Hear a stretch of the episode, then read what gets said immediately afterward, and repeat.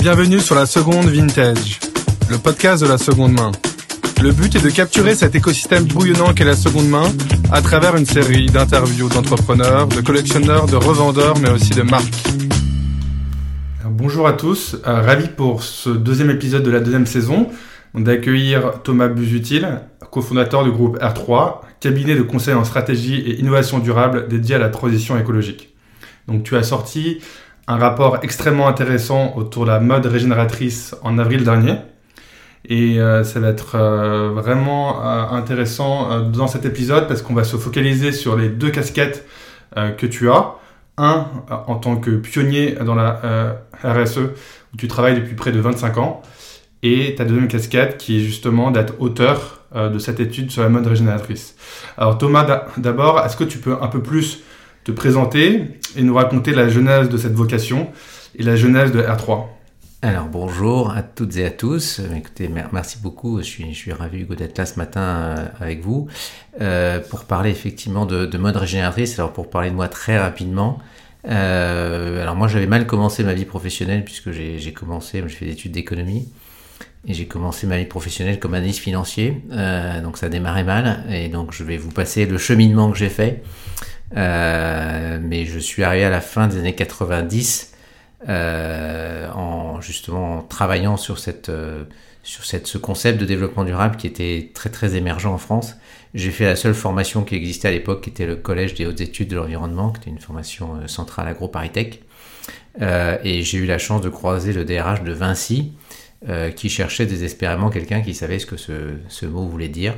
Et donc, euh, j'ai été embauché, voilà, j'étais le, quatrième directeur développement durable du CAC 40 à l'époque. Euh, donc c'était fin 2000 euh, pour fin 2000 pour voilà pour défricher on va dire cette nouvelle fonction dans des grands groupes. Alors j'ai fait ça en fait dans trois grands groupes. J'ai d'abord fait ça donc chez Vinci. Ensuite j'ai fait ça à l'époque chez Pinot Printemps Redoute. Donc aujourd'hui Kering.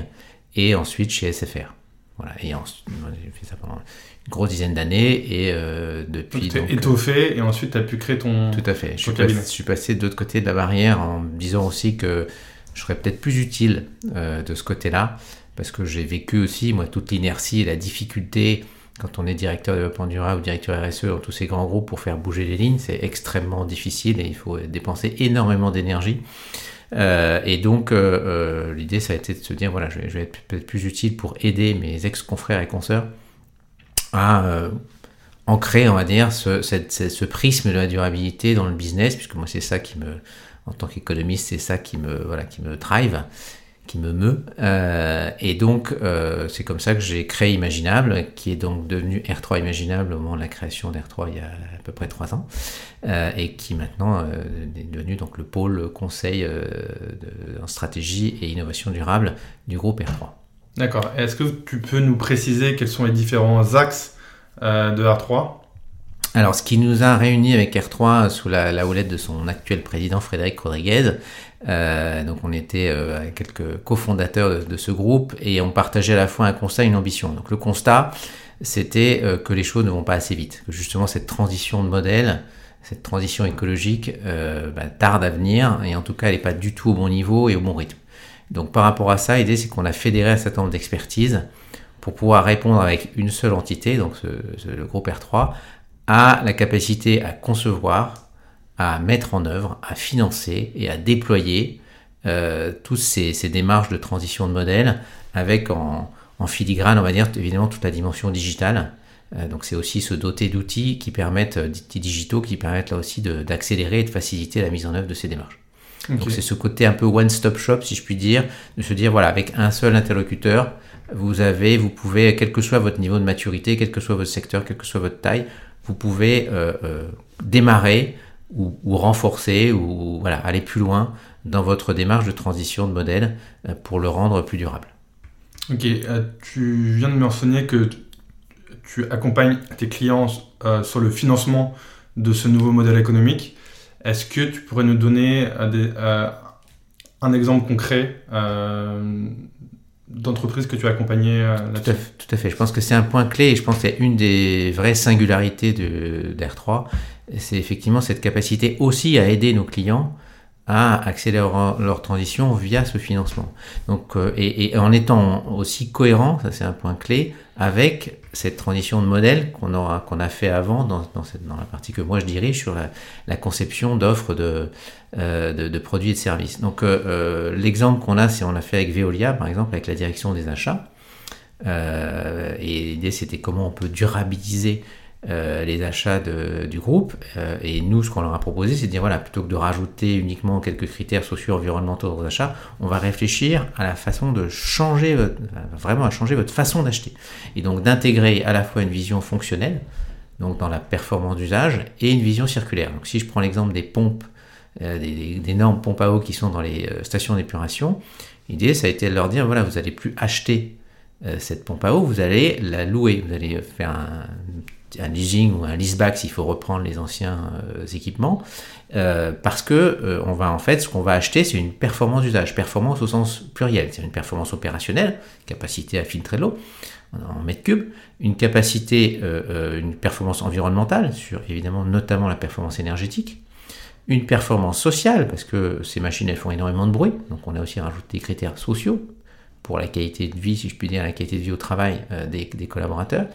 Euh, donc ça, on voit bien que voilà, on n'achète plus une pompe, on achète des performances liées à l'usage de cette pompe.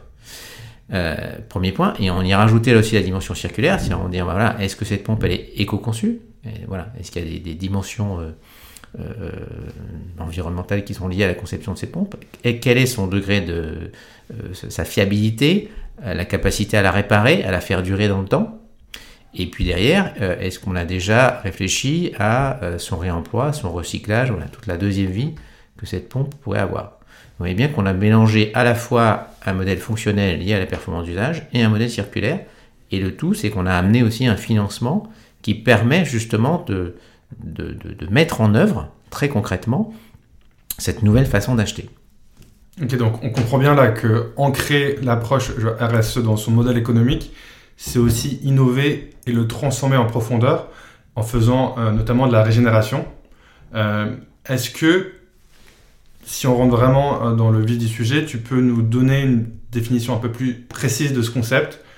Alors, je vais essayer d'être court et puis je renvoie sur l'étude hein, qui, est, qui est en open source. c'est un point important. C'est très important pour nous de pouvoir la, partager aussi toutes ces idées et, ces concepts. Euh, donc ça, il suffit d'aller sur le site euh, r3group.fr, mais ça, je pense que tu redonneras les, les coordonnées euh, pour pouvoir la télécharger.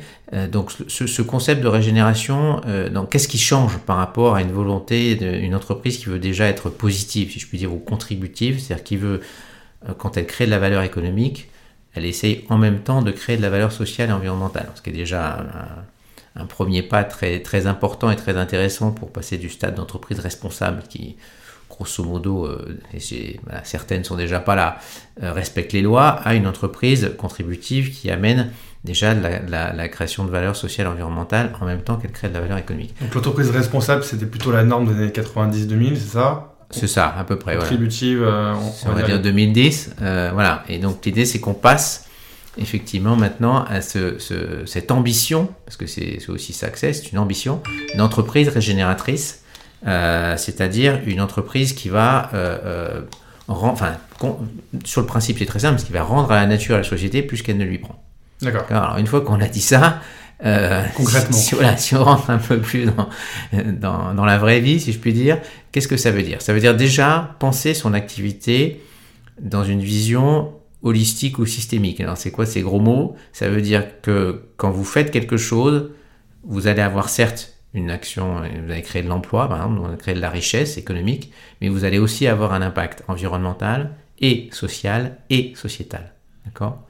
Euh, Prenons l'exemple de la mode. Quand vous, euh, euh, voilà, vous transportez vos vêtements, vous les transportez dans des polybags, qui sont des plastiques à usage unique. Et on produit des millions de tonnes de polybags euh, pour faire venir nos vêtements de Chine, du Bangladesh, euh, d'Égypte, que sais-je encore. D'accord? Tout ça, ça euh, produit donc du plastique. Ce plastique, il finit dans l'environnement puisqu'on n'en recycle que 10%, 10 à 12% au niveau mondial. Donc c'est plusieurs dizaines de millions, voire centaines de millions de tonnes de plastique qui sont rejetés dans l'environnement.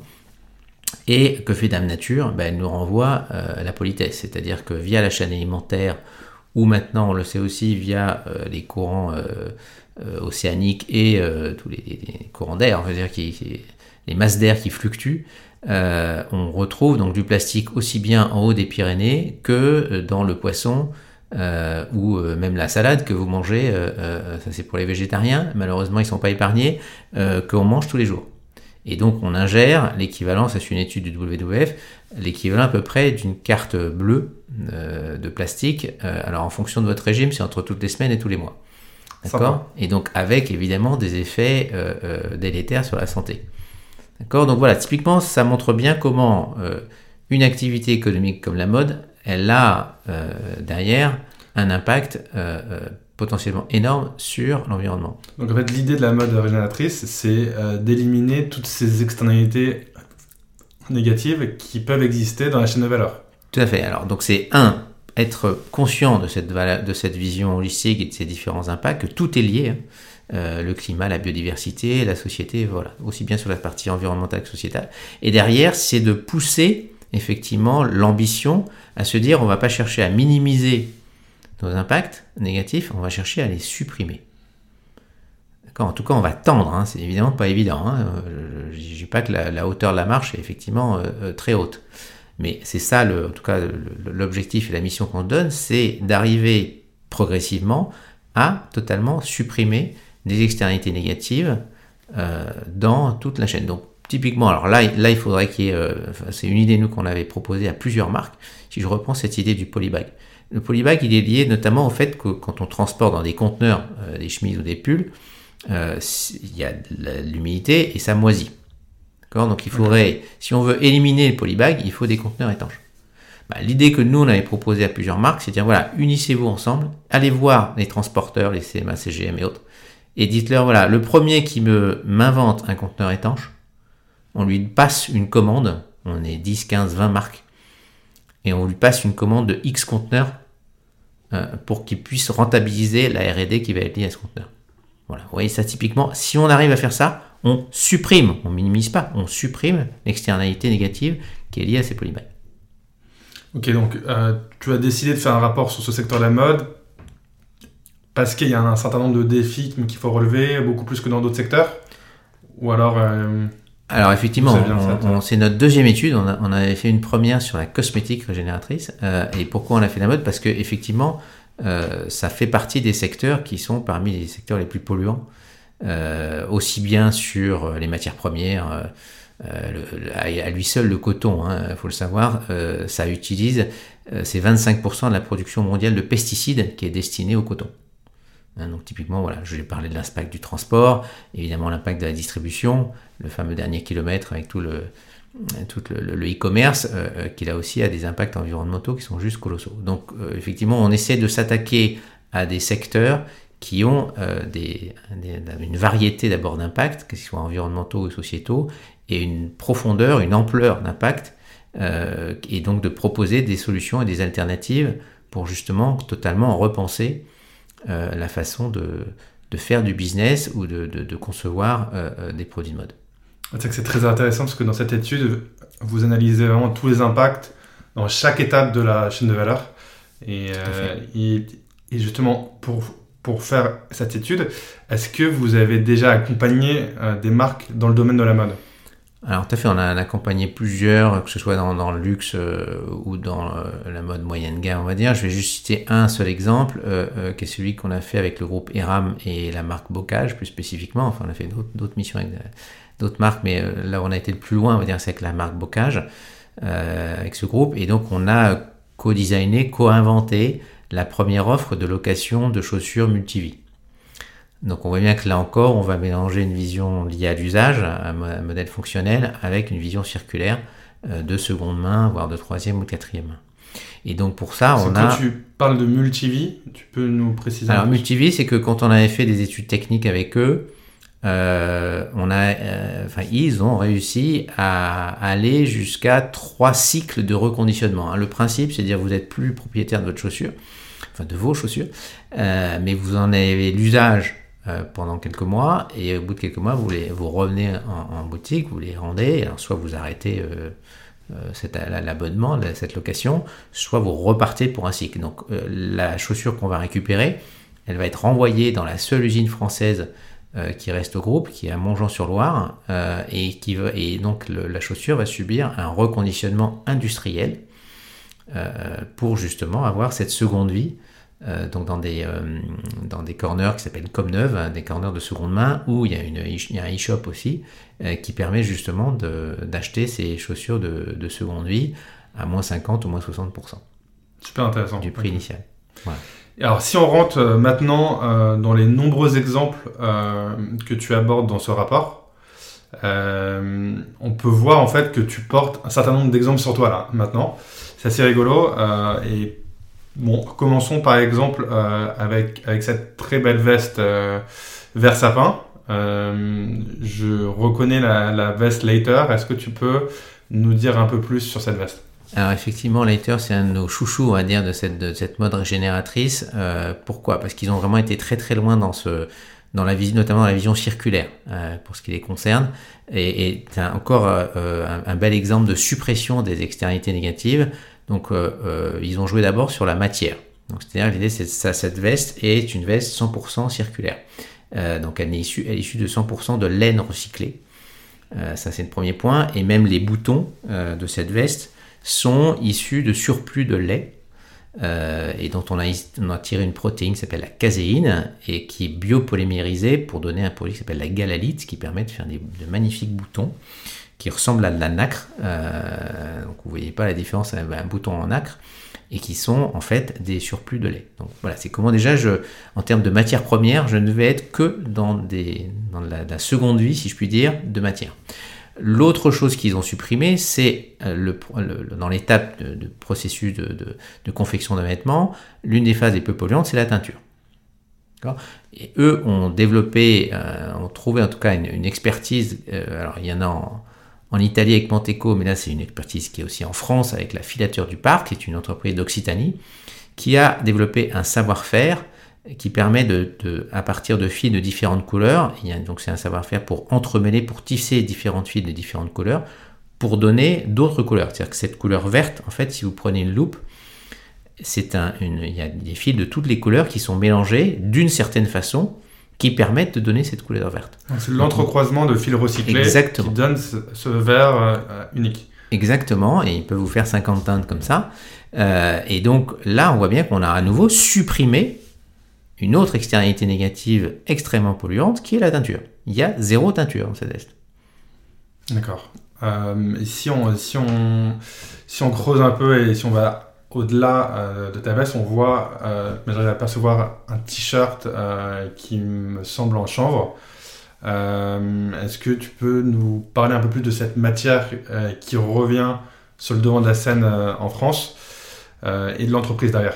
Alors tout à fait, j'aurais pu aussi parler du lin et dans une moindre mesure de l'ortie, mais l'ortie ça va aussi se, développer, mais le chanvre, donc, ça fait partie de ces matériaux qu'on cultive en France d'abord, euh, qui, sont, qui demandent extrêmement peu d'eau, contrairement au coton. Hein, je le rappelle, un, kilo de coton, c'est 2500 litres d'eau. Hein. Euh, euh, là, c'est à, peine c'est 10 fois moins, grosso modo, par rapport à, un kilo de, chanvre. donc vous divisez par 10 la consommation d'eau. C'est une plante, comme le lin d'ailleurs aussi, qui régénère les sols, dans, des cultures de rotation notamment.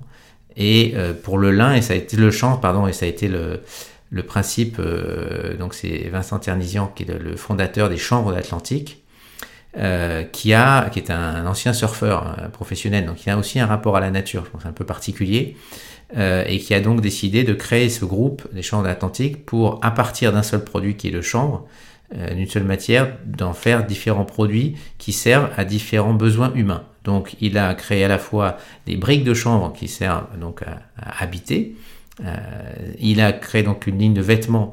Euh, donc ce t-shirt-là fait partie euh, de cette, ligne de vêtements de, t-shirt en chambre donc pour s'habiller. Et puis il fait aussi de l'alimentation, des graines de chanvre, de l'huile, et aussi pour ce, dans une dimension récréative, ce qui fait aussi du CBD. mais notamment pour se nourrir, puisque c'est plein de, vertus, on va dire, nutritionnelles, le chanvre. et donc, voilà, donc il répond avec une seule plante, donc il utilise tout la plante, tous les éléments de la plante et il arrive à répondre à trois besoins fondamentaux humains. Voilà. Donc, typiquement, encore une fois, une, une, vision très très décalée, on va dire, dans la façon de penser son business model. Et, holistique aussi. Et tout à fait holistique, exactement. Et ok, parce que là, tu me parlais genre du t-shirt genre en coton qui consomme énormément d'eau, oui. mais aussi le jean. Le jean, c'est un, un vrai enjeu là-dessus.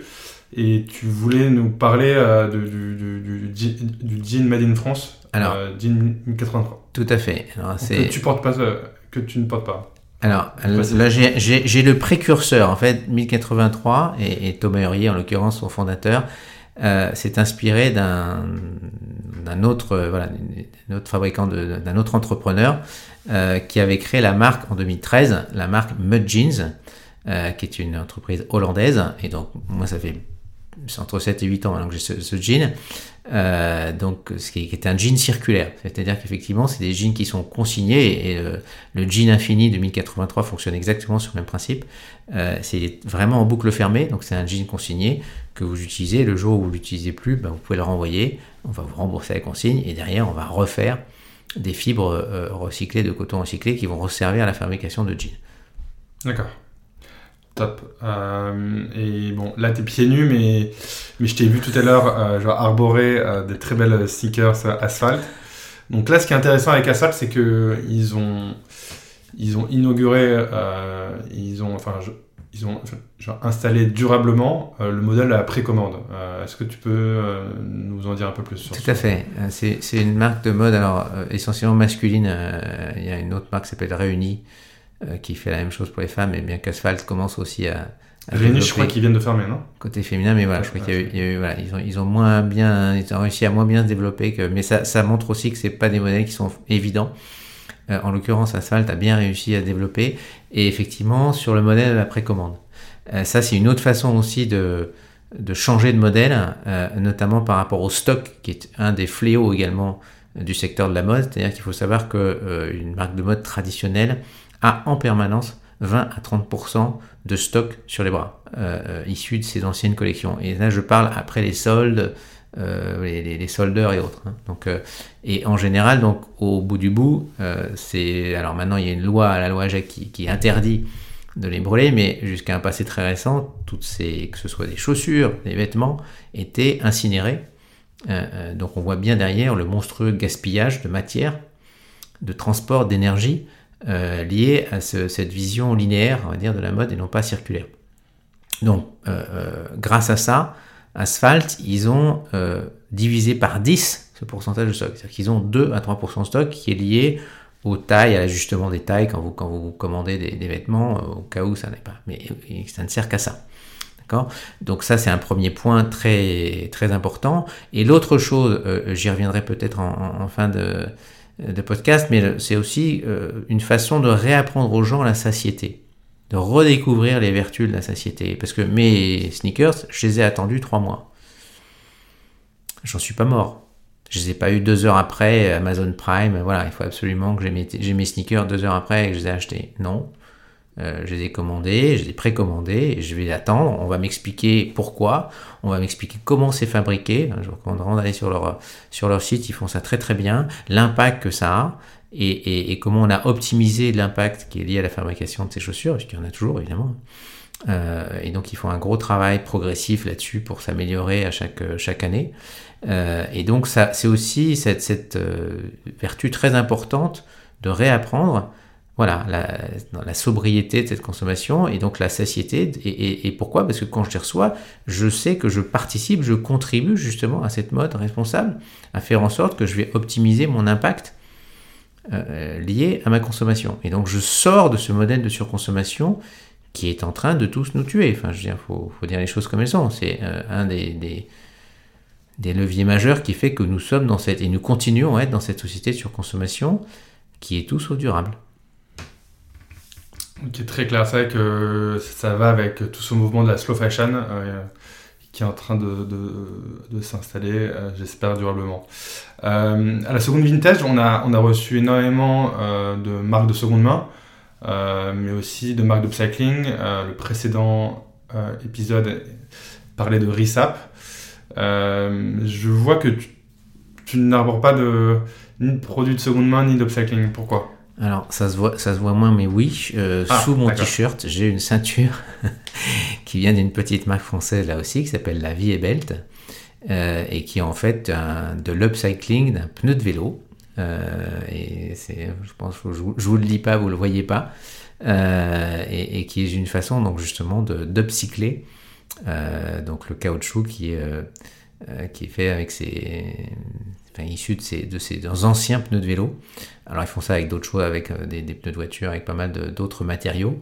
Euh, mais je vous laisse aller sur leur site. Mais c'est une façon là aussi de... Enfin l'upcycling pour moi fait évidemment partie euh, de toutes les façons de durabiliser effectivement la, mode et de, limiter on va dire, cette consommation de matières premières, de ressources naturelles, hein, où on est clairement dans le trop. hein. Il y a le, ce, fameux jour du dépassement hein, que, que vous connaissez, je pense, euh, enfin que je pense beaucoup d'auditeurs co- connaissent. Euh, et là, c'était au mois d'août cette année, euh, donc on- et qui est le moment à partir duquel on mange le capital de ressources naturelles euh, de cette jolie planète sur laquelle nous sommes et qu'on ferait bien de mieux préserver si on veut que ça dure. Voilà. Je suis d'accord avec, euh, avec toi. Et tu, tu nous avais parlé aussi euh, euh, précédemment euh, de la performance d'usage. Euh, on avait reçu à ce micro euh, Studio Payette, spécialiste de la location de vêtements, qui vient de lever d'ailleurs euh, 500 000 euros il y a quelques mois. Euh, Qu'est-ce que qu'est-ce que tu penses de, justement de cette économie de la fonctionnalité dans la mode euh, Alors, évidemment, ce sont des modèles, euh, ce que je dis avec le, le modèle circulaire, mais on pourrait aussi rajouter le modèle colla- collaboratif ou le modèle inclusif. Euh, Voilà, on travaille un peu autour de ces quatre modèles-là euh, avec nos clients pour les, pour les désaxer, pour les, amener à, penser euh, autrement leur business model. Euh, encore une fois, évidemment, ce sont, ce sont des modèles clés pour changer notre façon de faire du business. En même temps, ce que je vois, et, là ça a été une caricature dans le domaine de la mode, c'est que toutes les marques aujourd'hui se sont mis à lancer leur site de seconde main ou développer effectivement un peu moins, mais de la location. Euh, là, on raisonne encore une fois en termes de moyens et non pas de finalité. Euh, et euh, peut-être nous, ce qui change dans la façon dont nous on essaie d'accompagner nos clients, c'est de commencer par dire attendez, avant de rentrer dans les moyens, commençons par réfléchir aux défis qui sont liés à vos enjeux, aux enjeux sociaux, environnementaux, sociétaux, liés à votre activité. Et après, on va effectivement réfléchir à tous les moyens et en utilisant ces modèles fonctionnels, collaboratifs, inclusifs, circulaires. Mais d'abord, voilà, il faut rentrer par ces défis, et notamment, je reprends le cas de bocage. Alors, certes, on a effectivement le défi, c'était comment je sors euh, de, cette euh, euh, consommation beaucoup trop élevée de, ressources, de matières premières, par rapport au stock donc, que j'ai évoqué tout à l'heure. Ça, c'était l'enjeu environnemental, mais on avait aussi un enjeu sociétal qui est lié à la confiance en soi des femmes. C'est-à-dire qu'on est aussi parti d'un fait, c'est que, je ne sais pas si vous le savez, mesdames, mais quand vous vous levez le matin et vous regardez dans la glace, et je pense que c'est sous-estimé, il y a un certain nombre d'études qui disent que vous avez au moins deux fois plus de pression sociale que nous, les hommes, notamment sur la façon de vous habiller. Et donc l'idée, ça a été aussi de se dire comment on peut intégrer dans notre offre euh, une capacité à aider les femmes à, à avoir davantage confiance en elles au travers de... Alors là, c'est des chaussures. Et donc, on a formé, c'est un point très important, les conseillères de vente, pour qu'au moment de l'achat, elles puissent demander aux, aux- femmes, qui puissent une offre pour, pour les femmes, pour l'instant en tout cas, euh, euh, est-ce que vous voulez pas essayer, par exemple, une couleur que vous avez jamais osé essayer dans un acte de vente traditionnel? Parce que là c'est de la location donc si ça vous plaît pas il n'y a pas de souci vous revenez dans deux jours vous, vous nous les rendez et on vous en donne des noirs ou des bleus marines. Là on vous propose plutôt du jaune pétard ou du rose fuchsia voilà. Et ce qui est très intéressant c'est que quand on a fait la première étude des 1000 premières clientes donc de l'atelier bocage que c'est le, nom de cette, euh, de offre euh, euh, il y en a 10% qui nous a dit effectivement j'ai osé euh, des couleurs ou des formes que j'aurais pas osé dans un modèle de vente classique. Donc on a pu démontrer aussi comment on avait, alors à une petite échelle mais quand même, euh, contribué à, euh, euh, à la confiance en soi des femmes au travers de cette offre via donc euh, là des, euh, des, des- coloris ou des formes qu'elles n'avaient pas osé euh, acheter euh, dans, un modèle classique. Donc c'est aussi, je pense, un, point intéressant de partir donc de ces enjeux sociétaux environnementaux et ensuite de concevoir un modèle économique hein, qui doit être évidemment euh, économiquement rentable. hein. L'idée c'est pas, on n'est pas dans la philanthropie. Euh, et je suis pas économiste pour rien, c'est vraiment ça qui me, qui me drive aussi. Mais qui va être économiquement rentable tout en créant cette valeur sociétale, environnementale, en même temps qu'elle crée de la valeur financière. Ok, alors justement, pour conclure notre podcast euh, qui arrive à sa fin, est-ce que tu peux euh, nous résumer, nous synthétiser pourquoi, selon toi, la mode régénératrice est porteuse d'avenir je pense que la mode régénératrice et, plus globalement la régénération, ce concept de régénération, c'est pour ça qu'on essaie de le décliner à plusieurs secteurs. Euh, pour moi, c'est vraiment un concept d'avenir parce que je pense que malheureusement, nous n'en sommes qu'au début de l'éco-anxiété. C'est-à-dire que euh, si je donnais euh, aux auditeurs qui nous écoutent euh, tous les exemples que j'ai moi en tête, puisque moi mon job c'est de passer mon temps à justement aller chercher tout ce qui ne va pas, toutes ces informations, ces grands déséquilibres qu'on a, qu'ils soient sociétaux, environnementaux, sociaux, ou même métaboliques ou mentaux. il y a toute une introduction dans l'étude là-dessus, donc j'ai pas le temps de développer, mais je vous y renvoie. Euh, et donc, euh, si je donnais, je vous donnais toutes les informations que j'ai, euh, que je connais, je vous déprime pour les six prochains mois. D'accord? Donc, et, moi-même, j'ai dû faire ce, ce chemin pour renforcer ma résilience et ma capacité à résister à toutes ces mauvaises nouvelles et à continuer à avancer et c'est là où justement, euh, et c'est aussi un des éléments pour lesquels euh, j'ai beaucoup travaillé sur ce, modèle régénératif, cette économie régénératrice, régénérative, euh, c'est que il m'a semblé que c'était un levier majeur pour donner, garder de l'espoir pour sortir de cette société de surconsommation, d'addiction, d'attention, euh, voilà, qui est, ce que je dis, qui est en train de nous faire disparaître en tant qu'espèce. C'est tout simplement ça l'enjeu. Euh, à la fois pour ma génération, moi je vais bientôt avoir 60 ans, euh, et, faire en sorte que, en tout cas au moins la fin de ma vie professionnelle, je puisse la dédier aussi à faire en sorte que les choses aillent mieux, et puis surtout la génération de mes enfants et des générations d'après.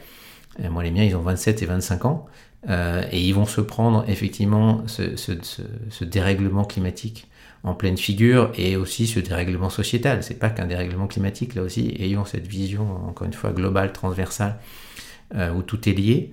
Euh, et donc, c'est aussi donner à cette génération qui vient des clés pour, pour mettre en œuvre, pour concevoir, mais aussi pour mettre en œuvre et réaliser donc cette économie régénérative qui va permettre non seulement d'arrêter de surconsommer, mais aussi de restaurer, de réhabiliter, de réparer euh, notre planète et notre société pour qu'elle reste vivable et durable.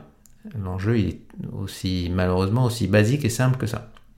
Ok, bah, merci beaucoup Thomas en tout cas pour ton optimisme et, et pour euh, cet épisode euh, très enrichissant. À très vite. Merci beaucoup. Au revoir.